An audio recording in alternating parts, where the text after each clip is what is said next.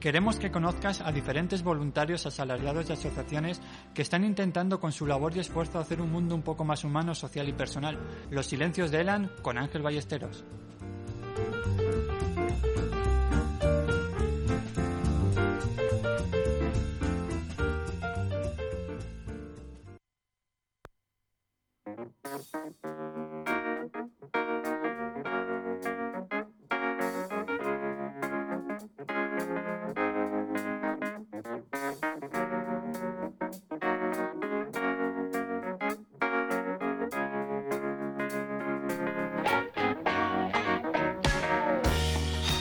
¿Qué tal? Sean bienvenidos, sean bien hallados al espacio de micro abierto. Si estás haciendo de este mundo raro y loco un lugar más humano y personal, si eres voluntario o asalariado de cualquier asociación o estás llevando un proyecto enfocado hacia las personas, no dudes en usarnos como tu altavoz. Puedes escribirnos a losilenciosdeelan.com o bien visitar nuestra página web www.losilenciosdeelan.com. Ya sabes que tanto este como programas anteriores están disponibles en iVoox, Spotify, Apple Podcast y demás servicios de streaming. Este año puedes encontrarnos también en la radio online de Paterna en turia78.com, en Radio Rosam, que es la primera radio online hispanohablante de salud mental, y por supuesto, este programa se encuentra dentro de la salsa de emisores municipales valencianes. Nos gusta comenzar con buena música y seleccionada para la ocasión. Seáis todos bienvenidos.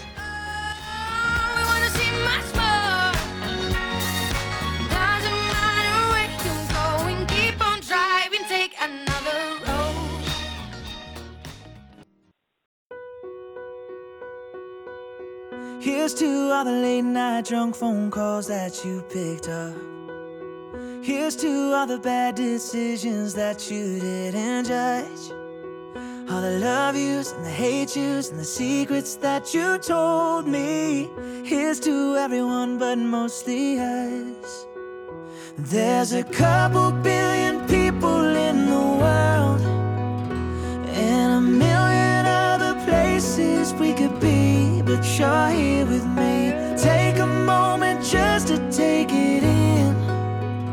Cause every high and every low led to this. I'm just so glad you exist. Ooh, ooh. Hey, look what a hello from a stranger turned into. Caught up in a moment like it's just us in this room. All the right words at the right time, and you know 'em 'cause you know me better than anyone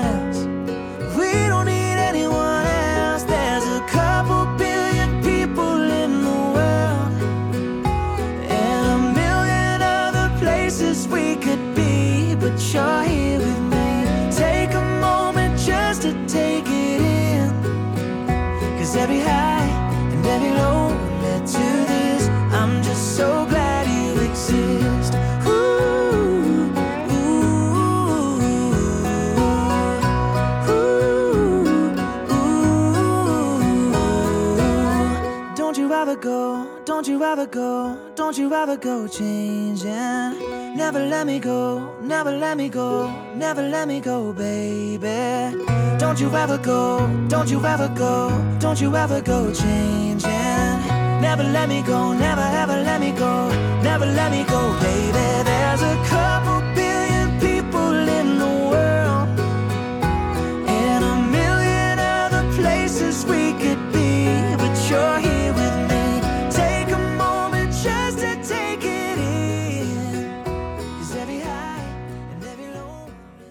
El síndrome de Camurati-Engelmann es un trastorno poco frecuente que se inicia en la infancia. Se caracteriza por una displasia ósea generalizada con un ensanchamiento de la diáfisis de los huesos tubulares. Los huesos que suelen estar implicados con mayor frecuencia son la tibia, el fémur, húmero, cúbito radio y la base del cráneo.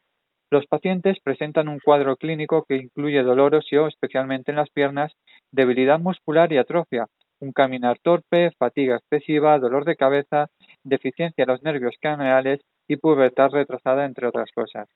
Para conocer más acerca de la enfermedad y de la asociación a la que representa, contamos hoy con la presencia de Javier Gómez, afectado y presidente de la Asociación de Afectados por el Síndrome de Camurati-Engelmann.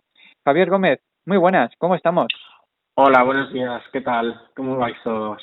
Pues mira, aquí un poquito a la marcha, recorriendo ya, eh, recogiendo ya casi los últimos días de, del verano y empezando un poquito la, la, bueno, te iba a decir la nueva normalidad, pero es lo que hablábamos antes fuera de micrófono, que va a ser la, la, nu- la, la nueva realidad. Con lo cual, pues Exacto. ahí estamos, ¿eh? no nos podemos quejar. No nos podemos No, quejar. no, no hace falta quejarse que ya tenemos bastante. Sí, sí, solo hace falta ver eh, las noticias y a ver cómo, cómo va evolucionando todo esto y, y ya a, lo, a lo tonto, a lo tonto llevamos año y medio, todavía el bichito este maligno nos ha ido y, y lo que nos queda, me parece a mí, y lo que nos queda. Sí, sí, esperemos que no sea mucho. Pues Javier, estamos muy contentos porque empezamos la novena temporada con, contigo, con tu asociación, eh, conociendo otra enfermedad de las tantas y tantas que hemos hablado aquí en este programa y, y sinceramente eh, es de los nombres más, más, más raros que los cuales me, me he enfrentado, un servidor se ha enfrentado. Ya sabéis como todo, siempre os digo que soy enfermero, pero por supuesto la cantidad de enfermedades raras que existen, yo no me las conozco, voy poco a poco aprendiendo, pero esta desde luego eh, es rarita, rarita. Es rarita, sí, porque es de las consideradas ultra raras. Y entonces, por ejemplo, para el resto de las enfermedades tienen un porcentaje de tanto por, por de afectación por población y la nuestra es de uno por un millón. Normalmente es de cinco, se considera rara a, partir de 5 por cada 10.000, así que imagínate.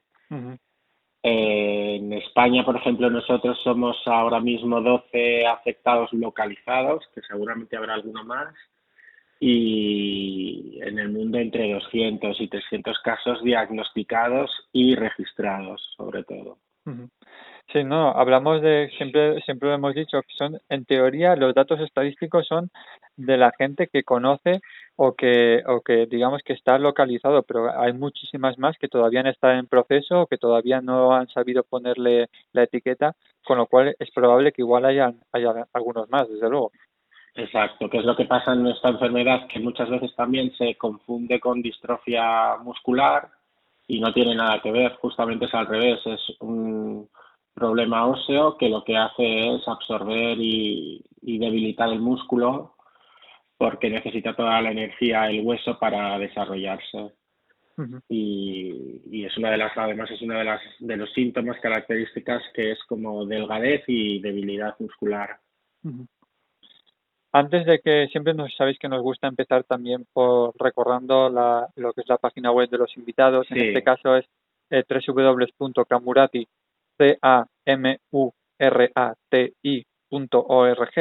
en la cual pues ahí van a poder encontrar datos de la enfermedad, datos de que vamos a ir un poquito desgranando hoy en este programa sí conociendo también un poquito más de la asociación y una, y una sección de contacta que siempre digo que es muy, muy importante en todo este Sí. tipo de, de, de situaciones para las cuales la, la gente afectados barra pacientes pues conozcan un poquito y, y tengan, eh, digamos, una ayuda, entre comillas, a la cual poder dirigirse, ¿no? Porque ya sabéis que la, el sistema sanitario llega donde llega, por desgracia no, no hay muchas enfermedades que se quedan un poquito ahí desconocidas en el limbo y muchas veces es la gente que necesita ayuda que pues que va buscando no por hoy hoy en día tenemos la, la famosa herramienta de internet y ayuda.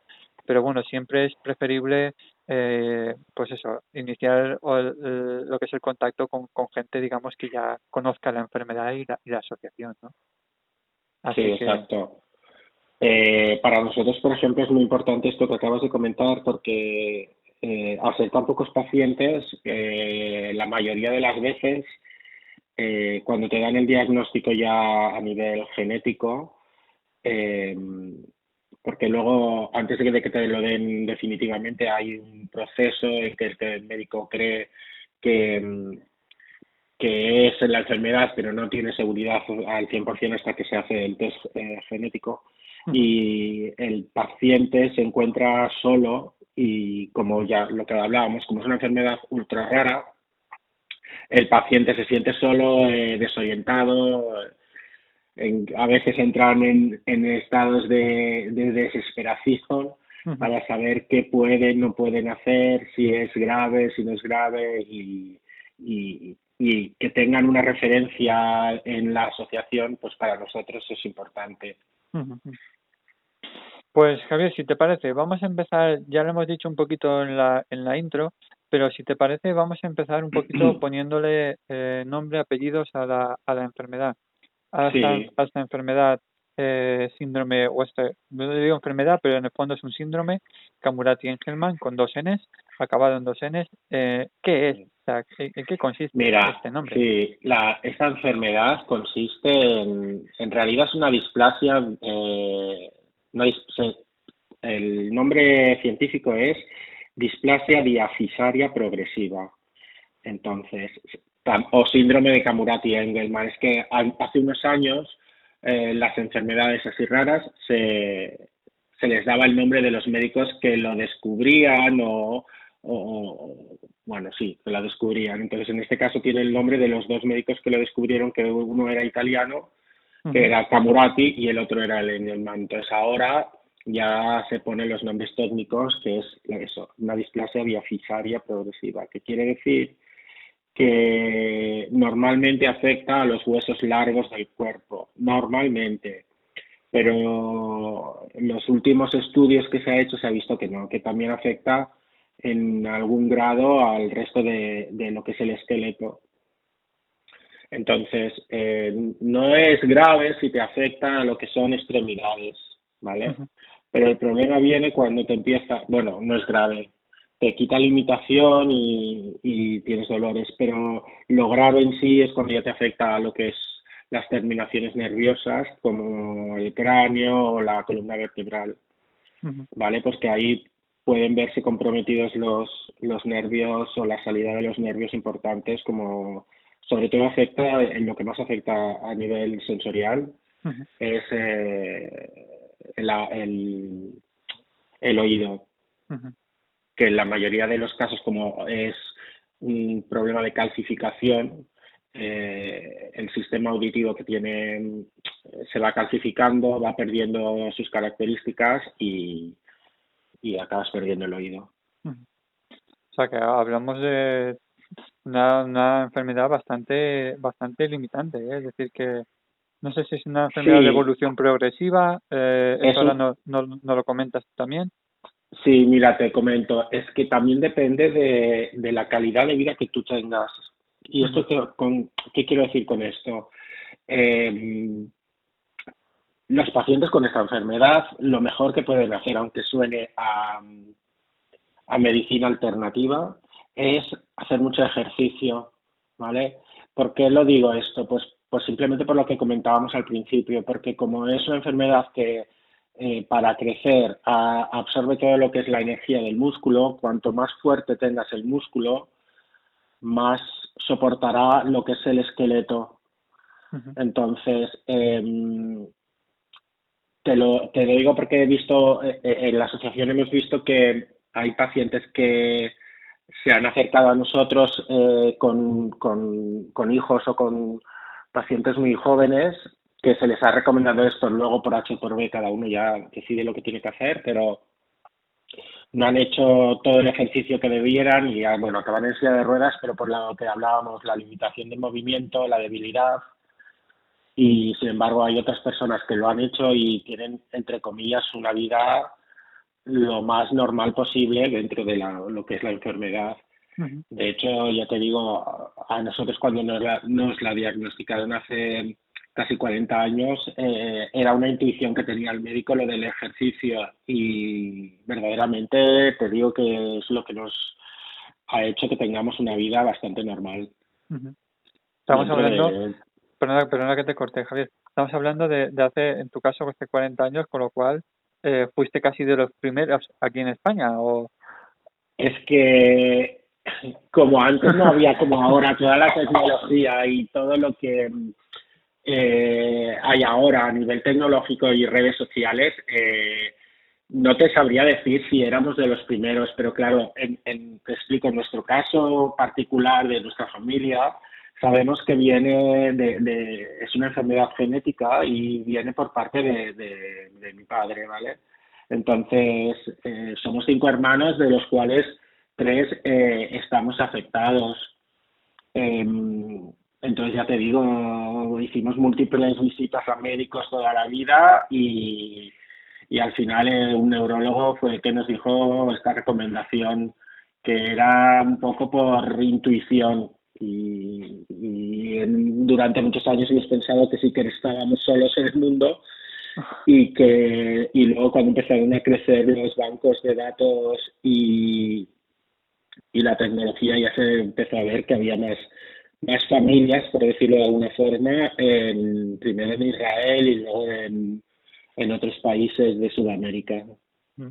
Estabas hablando también de, de tres, de, que sois tres hermanos los, los afectados, con lo cual eh, no, desconozco, no, y, y, como siempre digo, con toda confianza, si se quiere, si se quiere dar el dato se da y si no, luego ya sabes que luego se puede, se puede modificar sin problemas. Pero eh, entiendo que la, la desesperación de, de, de, tus padres y, y, sobre todo el ir de un médico a otro, pues la, la verdad es que la odisea debe ser, habrá, habrá sido grande. Mira, esto últimamente lo hablamos, porque ahora ya solo, ya solo queda mi madre, pero eh, eh, lo hablamos mucho últimamente, pues porque como se acercan, sobre todo últimamente se están acercando padres que se les acaban de diagnosticar a los hijos, eh, ellos están súper desesperados, cosa que eh, es normal, ¿vale? Entonces, mmm, yo le pregunto a mi madre, ¿tú cómo lo hacías? Y dice, pues eh, eh, intentando que vosotros nos, no os notarais diferentes, porque sabíamos que ya no sabíamos qué iba a pasar, pero sí sabíamos que si lo hacíamos de otra forma íbamos a discriminar a los que no estaban afectados y eso se iba a condicionar en la vida. Y lo que no queríamos era condicionarse la vida. Entonces, desde el primer momento, todo el mundo, estuvieras o no afectado, tenías las mismas responsabilidades, las mismas eh, eh, bueno, hacías una vida lo más normal dentro de lo que es una familia numerosa. El ejercicio era como, mm, no sé cómo decirte, como una forma par, una, una forma más de lo que es la vida diaria. Desde luego, te digo yo que ha sido importante. Desde luego siempre eh, y últimamente también esa es la colación de que la gente de, la otra desde hace años de nuestros abuelos y demás están hechos de, otra pasta. Javier. Eso sí.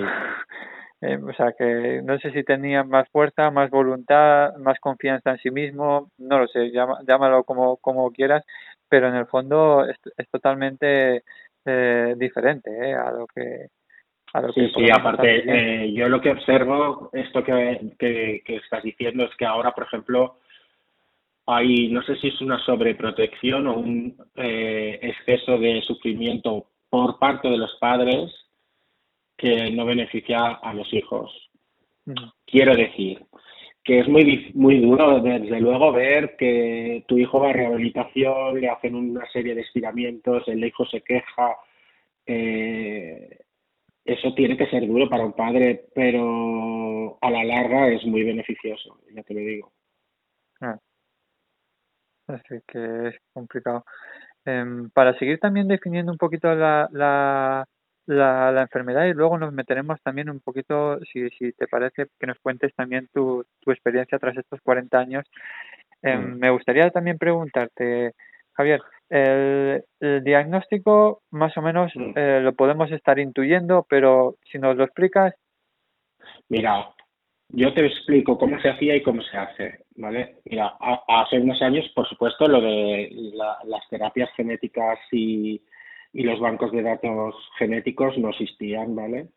Eh, entonces lo que se hacía era un, una biopsia del hueso y se estudiaba y se con, con lo que es todo eso que implicaba hacer una, una operación, extraer un trozo de hueso, examinarlo y todo.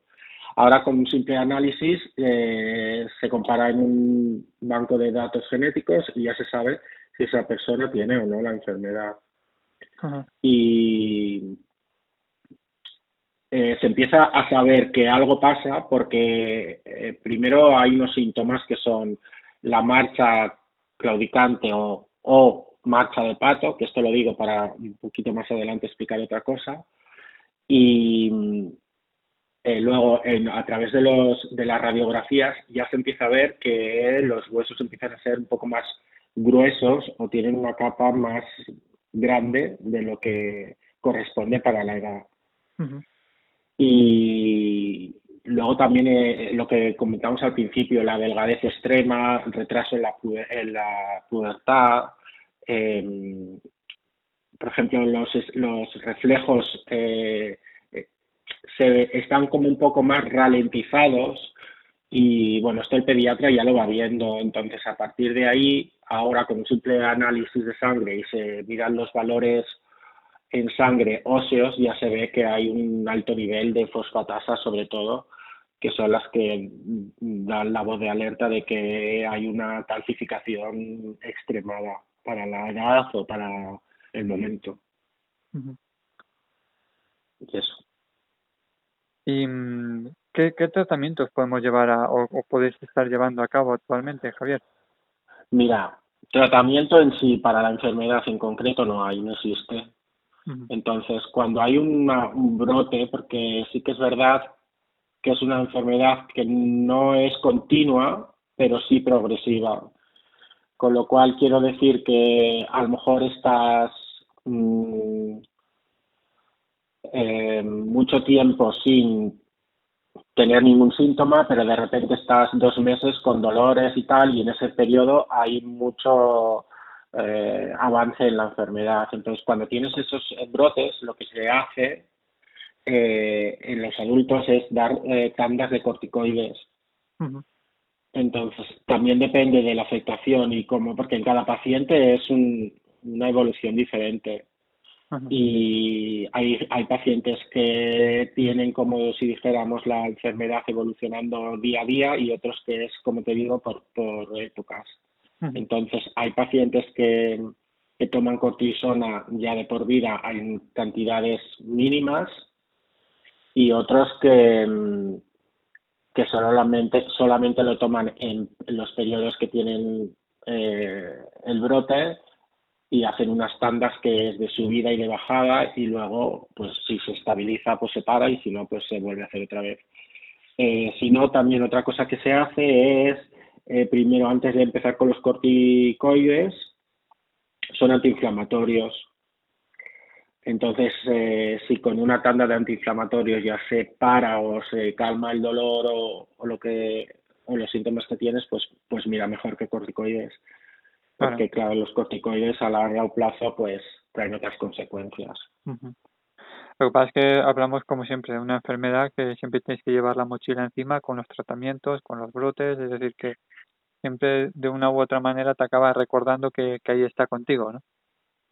Exactamente, pero yo he logrado, por ejemplo, y lo transmito mucho a la gente, eh, hacer que tú tienes que llevar la mochila, pues que la mochila sea lo menos pesada posible. Por eso antes te comentaba lo del ejercicio físico, que ahora en esta sociedad que vivimos de, no sé si decirlo de culto al cuerpo, pues, pues te puedes ahí medio camuflar y si haces culto al cuerpo también te va muy bien para la cabeza, no te sientes tan tan, ¿cómo se diría? No sé la palabra exacta, tan Sí, no, pero que sí que coincido contigo que la gente hoy en día se está eh, cuidando más, ¿no? Es decir, que es más consciente, entre comillas, del recipiente que, que llevamos, ya no solamente a nivel físico, sino incluso también a nivel emocional, ¿eh? Técnicas como el mindfulness o la meditación, yoga. Eso, por ejemplo, va a, a nuestra enfermedad, el mindfulness, yoga, estiramientos, eh, deporte de bajo impacto como natación, bicicleta,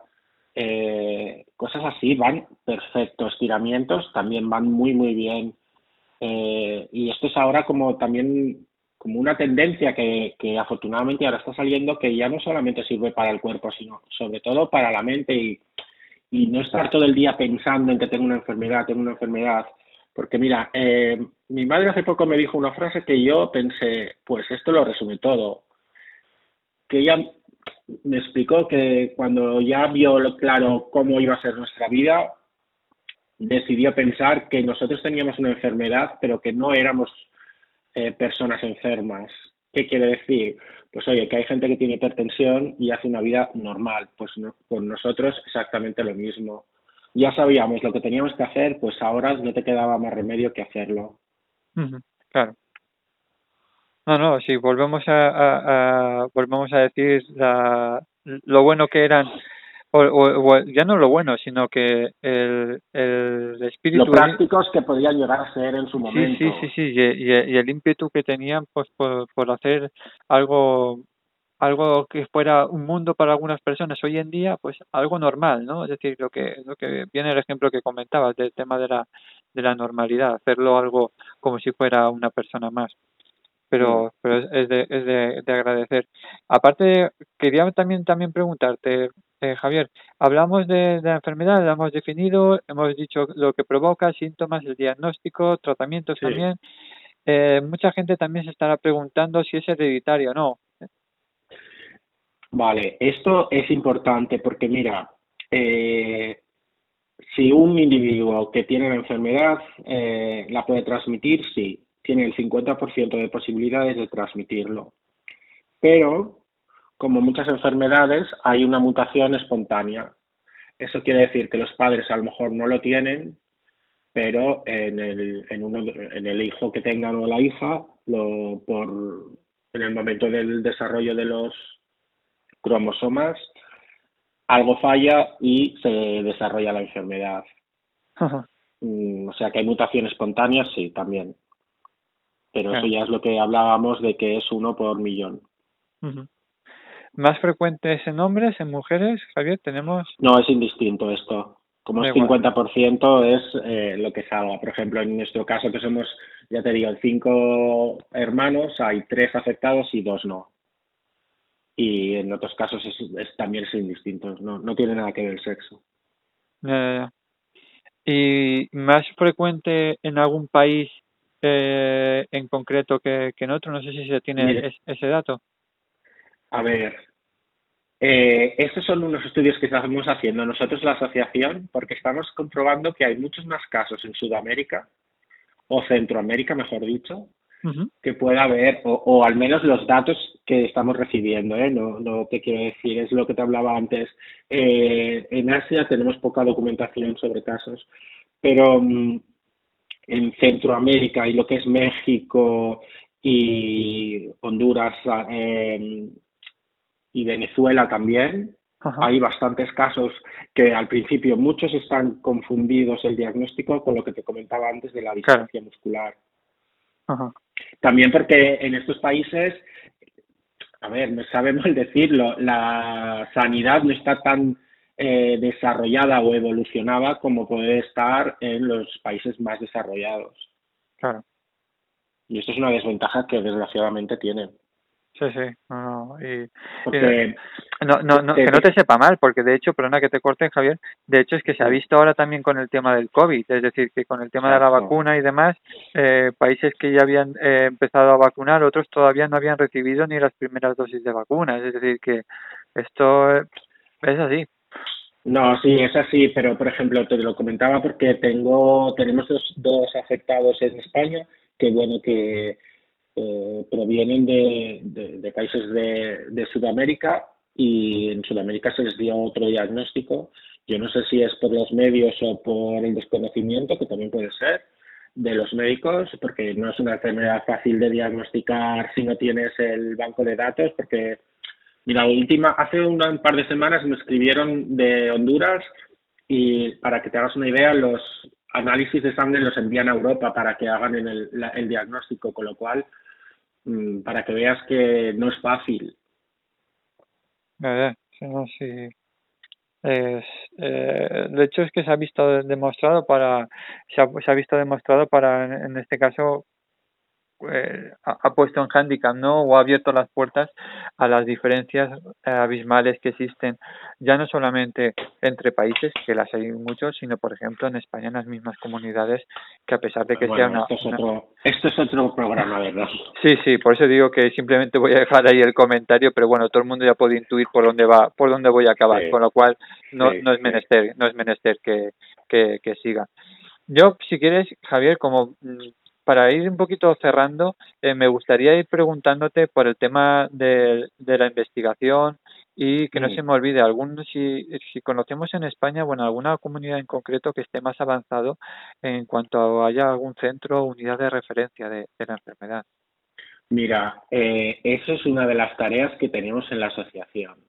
hacer que en alguna comunidad, ya me, o sea, yo normalmente resido en Cataluña, pero ya me da igual que sea Cataluña, eh, Madrid, Valencia, España, y Andalucía, me da igual. O sea, yo lo que quiero es tener un centro de referencia de esta enfermedad, pero el problema con, con el que nos encontramos es el que te comentaba. Somos tan poquitos que, como todo se basa en el dinero, no les sale a cuenta crear un centro de referencia. Entonces, estamos buscando la forma de entrar en alguno, aunque sea a través de otra especialidad.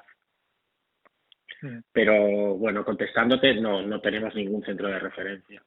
No, no, a ver, yo me lo he imaginado. También hay que tener en cuenta que normalmente, por desgracia, suele pasar en las enfermedades que tienen tan poca incidencia, ¿no? Eh, ya hemos visto que, por desgracia, incluso las que tienen más, tampoco existe una unidad como tal, y ya no solamente de referencia, sino también unidades de investigación, entiendo que a las, las más minoritarias pues os, cuesta os cuesta mucho más no dar dar precisamente eh, ese paso no a que a que esté en algún que, que esté en, en, algún digamos listín telefónico entre comillas es decir que que haya que haya algo. Yo y preguntarte por el futuro también de la de las de la enfermedad. Javier cómo qué, qué investigaciones se están llevando qué nos puedes qué nos puedes hablar de ello eh, a ver, el futuro. Mira, el, futuro. El futuro está muy negro. Exactamente. Porque como se labra en el presente, nunca sabes cómo va a acabar. Entonces, eh, para mí el futuro es eh, lo que te comentaba antes del ejercicio, ¿no? Para tener un buen futuro tú tienes que trabajarte el presente. Entonces, para mí la calidad de vida eh, siempre lo, recomendamos en la asociación. La calidad de vida es lo mejor que puedas tener. ¿Cómo se logra eso? Pues yo te digo, a través del ejercicio de bajo impacto, tal cual. El futuro de la asociación, pues mira, estamos consiguiendo cositas, aunque parezcan pocas, pero nos hemos metido poquito a poco en, la junta directiva de, la Red Europea de Huesos Raros, eh, como parte de los pacientes eh, para dar lo que es la voz de las enfermedades ultra raras, porque no, no, no, no, hay posibilidad. y, y por escuchando. Espera, te, te estoy perdiendo, Javier. Javier, Javier, Javier. No es que se tenga en cuenta a la hora de tomar decisiones. Por ejemplo, en Cataluña, donde está la hora Javier. También a la hora de tomar decisiones, eh, como si, ¿cómo te diría? Eh, Javier. Sí. Eh, que en los el último dos minutos te, te estoy perdiendo porque no sé dónde estás, pero te oigo muy mal. Se te oye muy desde lejos. No sé si ha cambiado algo. No, no ha cambiado ahora, nada. Ahora sí. Ahora, ahora perfecto, ahora perfecto. Vale. si, si, si, quieres, eh, repetimos la, la, la pregunta. El tema del futuro, de la investigación, ¿cómo está? Bueno, pues mira, la investigación, no hay investigación en sí. Hay, lo que hay son pequeños estudios. Por ejemplo, el último se ha hecho este invierno y se ha demostrado que la calidad de vida de los pacientes a la larga empeora. ¿Vale? Entonces, eso ya la, la asociación lo tenía más que corroborado a través de pequeños estudios que va haciendo cada dos años de la evolución de los pacientes y la Universidad de Barcelona hizo el estudio y ya por lo menos está oficializado de que eh, la calidad de los pacientes, la calidad de vida de los pacientes, pues va empeorando con el paso del tiempo. Y bueno, lo que te, estaba comentando antes de que del problema era que lo que nos gusta, lo que nos estamos muy contentos es de que hemos conseguido que la asociación se meta en la red europea de huesos raros porque por lo menos se nos escucha a nivel eh, toma de decisiones a nivel europeo. Y es como la voz del paciente. Y estamos estamos muy contentos con eso y lo hemos conseguido pues estos dos últimos años, justo antes de la pandemia. Tú ves, o menos, os dio tiempo, como dice aquel. ¿eh? Sí, llegamos justitas. Sí, sí, sí, porque vamos, esto está que, que parece que se haya paralizado todo y se haya cortado todo, ¿eh? Pero, o sea, que me No, de hecho, la mayoría de las reuniones hicieron, eh, ya se hicieron online por eso, porque todo se quedó suspendido y, y todo se ha tenido que hacer online. Pero No. bueno, la vida sigue. Otra Sí, forma sí. de vida. No, no, además de verdad, otra forma de, de reunirse, porque antes no conocíamos ni el Teams ni, ni, ni, ni el Google Meet y, y ahora ya estamos todos, digamos, eh, somos especialistas, ¿no? De- en, en utilizarlo, con lo cual... A eh, ver, que yo lo encuentro, por ejemplo, todo no es negativo en este sen- sentido, porque, por ejemplo, yo agradezco que sean la- las reuniones online porque, a ver, eh, si no eran, yo qué sé, en Ámsterdam, entonces tenías que pegarte la paliza, coger un avión, ir tal, para tres horas de reunión y luego volverte rápido. Entonces, está bien que se hagan presenciales un par de ellas al año, pero claro, todas, yo que sé, si te reúnes cada dos meses, pues entonces ya empieza a ser un poco farragoso y más que farragoso, que en el estado en el que estás eh, supone un gran esfuerzo.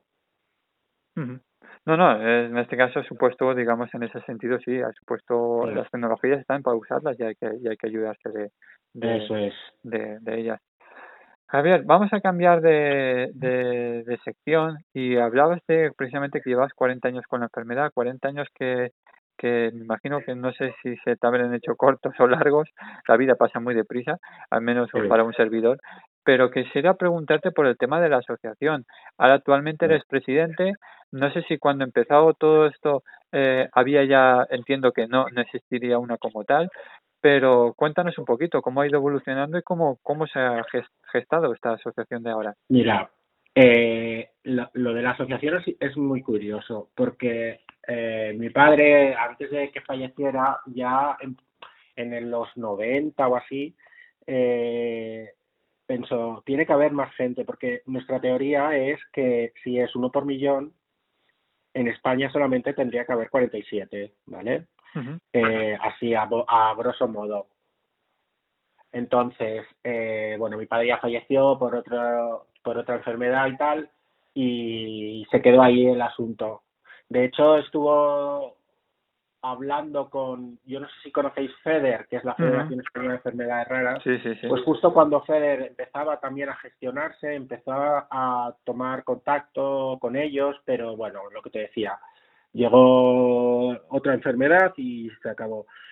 Bueno, entonces, eh, dura- yo, pues eso, yo lo que te comentaba al principio, yo he hecho mi vida lo más normal posible, yo me dedicaba al turismo y, y bueno, el estrés también, que es muy importante en la, en la enfermedad, pues hizo que en una etapa, en la última etapa laboral, pues me avanzara tanto que tuve un problema de espalda. Y a partir de ahí, eh, como tenía más tiempo que pensar, pensáis que la enfermedad me tiene que servir para algo positivo. Entonces, estuve hablando con los doctores y les dije si conocían si había alguna asociación. Yo sabía que no, que no había. Pero bueno, pensaba, ahora con la tecnología que está todo creciendo y tal, a lo mejor hay alguna y no me he enterado. Y ellos me, me, me confirmaron que no había ninguna y les dije que si yo me ponía a crearla, ellos me ayudarían. Y en, bueno, pues en todo momento he tenido la ayuda médica en cuanto a crear la asociación. Y así empezó la asociación de... También me dijeron, no encontrarás a nadie, no encontrarás a nadie, pero, pero en ocho años o, no sé, dormido casi nueve años, eh, que se fundó, ya somos doce y en principio solo con- tenía conocimiento de, de, de mis hermanos y yo. Así que luego a través de las redes sociales encontramos un, un grupo inglés que eran ciento y pico y a, bueno, y a partir de ahí que yo ya les informé de que había hecho la asociación, pues todo ha ido creciendo y bueno, pues ahora estamos en contacto como unos 300 o 400, no, entre 300 y 400, no, no, no hay más de, de eso a nivel mundial. O sea O sea que, que que, vamos, que tú, como dice aquel, tú te lo guisas, tú te lo comes. prácticamente, prácticamente. A ver, te lo digo, sí, eh, te digo prácticamente porque, porque mira, eh, mis hermanas están dentro de lo que son la junta directiva, pero una vive fuera de España, tiene un problema de audición eh, por la enfermedad, la otra tiene que dedicarse a su trabajo y, y yo que me dieron la invalidez, pues pensé, yo tengo que devolver esto a la sociedad. O sea, ¿cómo te diría? Mm, que no puedo vivir de, como dijéramos, de renta del Estado sin devolvérselo. Y pensé, bueno, pues ahora mi trabajo va a ser devolvérselo a la sociedad en forma de la asociación y, y ahí estamos, ayudando como se puede. No, no, no, desde, luego. Y entiendo que también habrás pasado por momentos quizás de desesperación, Javier, de ver que, que no sé si de, de desesperanza, de decir, jolín, es que veo que, que no sé si sirve, no sirve. Bueno, eso va a días. Hay días que dices, mañana cierro la asociación y hay otros que dices, no, no, me ha merecido la pena porque no te lo he comentado. Una de las cosas que hace la asociación es ya no solamente dar a conocer nuestra enfermedad, sino dar a conocer lo que son las las, ¿cómo se dice? Las enfermedades raras y, y la diversidad en los colegios. Entonces, FEDER tiene un proyecto que es, eh, pues eso, que se llama Federito va al colegio. Y bueno, antes de la pandemia nos dedicábamos a ir por los colegios eh, enseñando a los chicos qué son las enfermedades raras, enseñarles cómo ayudar a personas con diversidad funcional y, y era muy, muy, muy gratificante porque verdaderamente lo que muchos niños necesitan, que pensamos que son las personas adultas del mañana, del futuro, es que se les enseñen valores y cómo ayudar y la verdad que los niños responden súper bien. Es, es, para mí eso es lo más gratificante que, que he tenido en la asociación, aparte de poder ayudar a los demás, pero es diferente. Sí, no, desde aquí, desde luego, nosotros siempre lo, eh, siempre lo hemos dicho que el tema de la educación a los más, los más pequeños es un pilar fundamental porque ellos van a ser los hombres del futuro, hombres y mujeres, ¿eh? que no se me entienda mal, no, no, del futuro, con lo cual eh, es un eslabón súper, súper importante y, y, hay que darles a conocer eh, las distintas realidades que existen en el mundo, no solamente la que nos, por desgracia, nos inculca en los grandes medios de comunicación de las vidas perfectas, los influencers, los youtubers y demás, sino que... Bueno, es que eso es falso por completo. Claro, es que este, existe otra existe otra realidad, eh, ni mejor ni peor, es decir, existe y es importante que, que la conozcan, ¿eh? es decir, que por eso, oye, yo chapo, me quito el sombrero, como dicen, porque desde luego es súper, súper importante. Javier, aprovechando también, eh, hablamos de la asociación, que hay una cosa que, que no quiero que se me pase por alto y es el reto del pato, porque si la, la gente que esté entrando o que lo haya o que lo haga luego, que también dejaremos el enlace, verán eh, un patito amarillo asociado a, a, a Camurati, al nombre de la, de la enfermedad. Entonces, ¿en qué consiste ah, ese pato? A ver, si te lo, te lo explico todo, porque esto siempre me lo pregunta todo el mundo. A ver, el reto del pato Z, Z quiere decir, eh, son las siglas de la enfermedad en inglés. Es Camurati Engelman eh, Decide. Sí, hasta, hasta ahí lo había, hasta ahí un servidor lo había deducido, ya sin, sin entrar, ¿eh? Pero ya así lo explico y todo el mundo lo, lo puede entender, porque claro, mucha gente me decía, pero no es Camurati, no es la, el síndrome de Camurati, entonces claro, como está en inglés, pues a veces traía confusión, a, sobre todo a los hispanohablantes.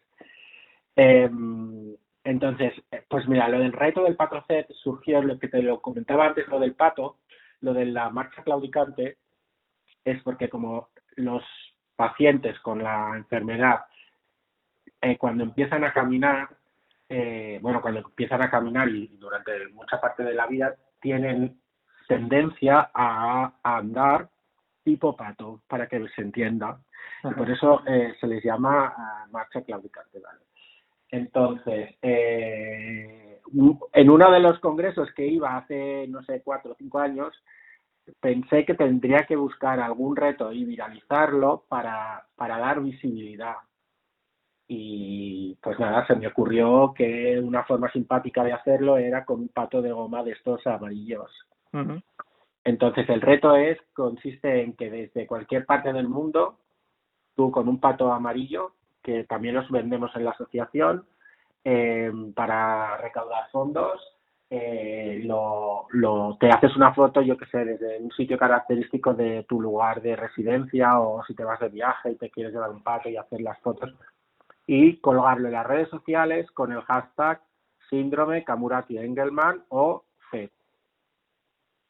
Y ese es el reto del pato FED, no, no consiste en otra cosa más que dar visibilidad a lo que es la enfermedad. De hecho, mucha gente ya me conoce como el del pato. El del, el del pato amarillo. El del pato amarillo. Porque aparte tiene que ser amarillo, ¿eh? es decir, que es el típico patito que encontrábamos en las... Sí, el típico de ducha de niños. exacto, exacto, es lo que te iba a decir, que encontramos en las bañeras, los que tenemos algunos años ya, que los hemos visto. Hoy en día cuesta verlo, ¿eh? hoy en día cuesta verlo, pero, pero antiguamente era muy común, es decir, que ya era muy divertido, ojo. No, ahora lo vuelven a editar en, el corte inglés, lo encuentras fácilmente, porque yo, yo pensaba que me costaría, porque ya te digo, lo, lo, pensé en un viaje y cuando llegué a destino pensé, me voy a ir al corte inglés a ver que ahí lo tienen todo. Y lo tienen, lo, lo, siguen teniendo sin problemas, sin problemas, sí. Incluso hay una tienda que es especialista, solamente vende patos de, de amarillos de, de diferentes eh, profesiones. Pues mira, oye, bueno, bueno saberlo y yo como vuelvo a repetir la, la página que luego dejaremos el enlace para que la gente también lo, lo, lo pueda lo pueda ver. Me gustaría también preguntarte, Javier, por el tema precisamente de la asociación, eh, por supuesto, el, COVID lo habrá parado todo, por desgracia, pero ahora que ya más o menos estamos retomando una cosa, un estado un poco diferente, eh, ¿cuáles son las, las próximas eh, actividades, proyectos que vas, que vais, iba a decir que vas, porque principalmente eres, tú, pero bueno, que vais a llevar a cabo en la, en la asociación? Pues mira, eh, con lo de la red europea de huesos raros tenemos mucho trabajo. Eh, luego ahora hemos descubierto que un laboratorio tiene una molécula eh, que puede ayudarnos, pero lo, ha parado la investigación. Entonces vamos a intentar que no paren la, que no guarden la molécula en el cajón y que investiguen si puede ser eh, de ayuda para nosotros. Y intentaremos, si el COVID nos lo permite, volver a hacer lo de las charlas. Y bueno, y luego la verdad es que eh, hacer el seguimiento de los estudios que hacemos en la asociación para que la gente participe, hacer la traducción y todo ya es bastante trabajo. O sea que distraídos estamos. De todas maneras, y cuando, como siempre, yo tengo eh, la ilusión y el placer de cuando vayáis a hacer alguna charla online, en el caso tal, hacer, hacernoslo saber, envíamelo y así también lo podemos difundir. y incluso Una cosa, perdón, mm, perdón Ángel, una cosa que te quería decir que se me ha pasado, que llevo toda la, la entrevista que te lo quería comentar. Otra cosa en la que estamos súper metidos es en que se reconozca, bueno, no se reconozca, sino que consigamos las personas con discapacidad reconocida que se nos tenga en cuenta a la hora de tomar eh, no decisiones, sino simplemente que se ponga en marcha todas las políticas que hay para las personas con discapacidad. Porque yo no sé si has visto por redes sociales lo de un movimiento que salió que, que, que pedían una beca y que tenías que dar mucha pena. Entonces hemos creado el movimiento contrario para ya decir, ya basta a, asociar la discapacidad con la pena. No, no, no, no lo había visto, no lo había visto. Bueno, pues entonces te, te invito a que, a que busques en redes sociales Stop Broma Beca y veas que, bueno, pues que la, las personas con discapacidad de todo tipo, ¿eh? ya, ya no sea física sino mental, de todo tipo, eh, haga estamos reuniéndonos para eh, intentar que las administraciones hagan algo para que se nos tenga en cuenta, ya que si las, eh, ¿cómo se dice?, las cartas de derechos humanos y de la discapacidad se nos reconoce unos derechos, pues que se pongan en práctica. Pues oye, mira, prometo echarle un, un, un vistacillo y así pues ver, ver un poco. Sí que es verdad que, que en eso coincido con, contigo, que muchas veces se, se asocia a, a las enfermedades raras, a la discapacidad en general, eh, con pues, personas tristes, personas eh, no sé, que, que buscan pues yo qué sé, como si fueran mendigos de amor, entre comillas, ¿no? Que, Sí, sí, sí. y, y a mí me da mucha, mucha, mucha rabia porque eh, antes, por supuesto, por mi profesión también, pero a raíz también de- del del programa de radio, ves que hay gente que, escúchame, que, que, que tiene una energía y una alegría por vivir que a mí, ojalá la tuviera yo, ¿eh? Y eso que yo afortunadamente no me puedo quejar de nada, pero que, que ojalá la tuviera más, lo tuviéramos más de uno, ¿eh? O sea que para nada, ¿eh? Para nada esa, esa imagen de, afectado con, persona blanda y triste, ¿sabes? O sea que, Mira, es que te pongo un ejemplo que está pasando ahora mismo y yo no sé si diría la hipocresía de la sociedad o, o, como, o, o los valores de la sociedad. Eh, este año, bueno, este año porque ha sido por la pandemia, se está celebrando las Olimpiadas. Eh, solamente decirte la cobertura que se está dando a los eh, que está dando los medios de comunicación a los eh, deportistas olímpicos, la que se ha dado y la que se está dando a los paralímpicos. El esfuerzo que hace una persona paraolímpica para conseguir una medalla o hacer su deporte es que con eso no digo que los eh, deportistas olímpicos sin discapacidad no hagan sus esfuerzos, pero una deportista paraolímpico el esfuerzo es incluso, me atrevo a decir, tres veces más que otro. Pero también te digo que como muchos les, pa- les ha pasado como a mí, que solamente han conocido esta realidad, es como una cosa normal, pero la sociedad no lo reconoce. Entonces, eso es lo que estamos intentando cambiar para que la sociedad, claro, es cambiar mucho porque es cambiar valores, pero, pero oye, poco a poco. sí, sí, sí, no, como hablábamos fuera del micrófono, no hay, no hay que parar, no hay que parar, Javier, porque si no, de hecho, si no lo hacemos nosotros, eh, seguramente nadie, nadie más lo, lo, lo haga. Entonces, hay que hacerlo. No, ojo, nosotros no vamos a ser los salvadores de nada, ni, ni del mundo, No, pero, no, no, no, no. Si son pero batallas que- perdidas de antemano, pero sabemos que son batallas perdidas que se tienen que hacer porque sabes que de cuatro, uno, mm, en uno va a quedar. claro, claro, está. es lo que te digo. Si solamente podemos llegar a, a, a, a dos, pues mira, dos personas más que son conscientes de la realidad, con lo cual eh, es- yo creo que es importante. Javier, se nos está acabando el tiempo y no quisiera dejar la, la oportunidad de que nos explicaras un poquito eh, cómo poder ayudar eh, con, con vosotros, aparte de difundir vuestra vuestra asociación, difundir también la, la enfermedad para que más gente lo conozca, pero ¿qué más podemos hacer? Hablabas precisamente de lo del patito, ¿no? Del patito amarillo. Sí.